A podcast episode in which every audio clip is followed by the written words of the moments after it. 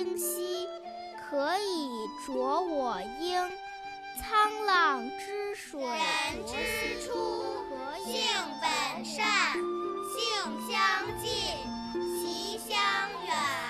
苟不教，性乃迁。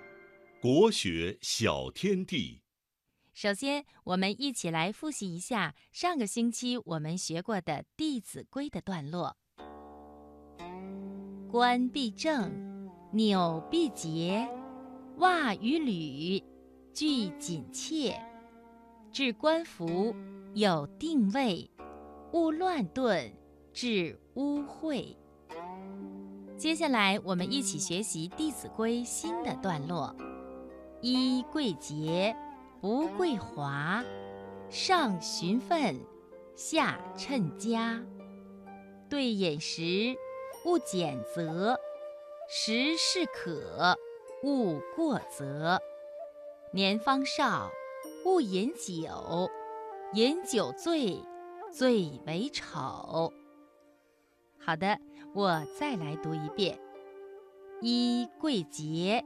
不贵华，上循分，下称家。对饮食，勿拣择，时适可，勿过则。年方少，勿饮酒，饮酒醉，最为丑。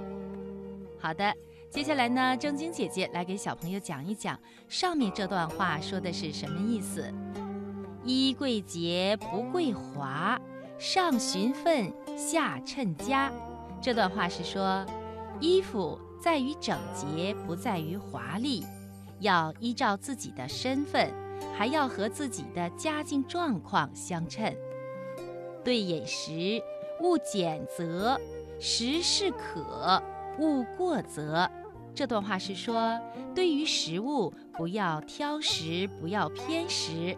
饮食呢要适可而止，不要吃得太饱。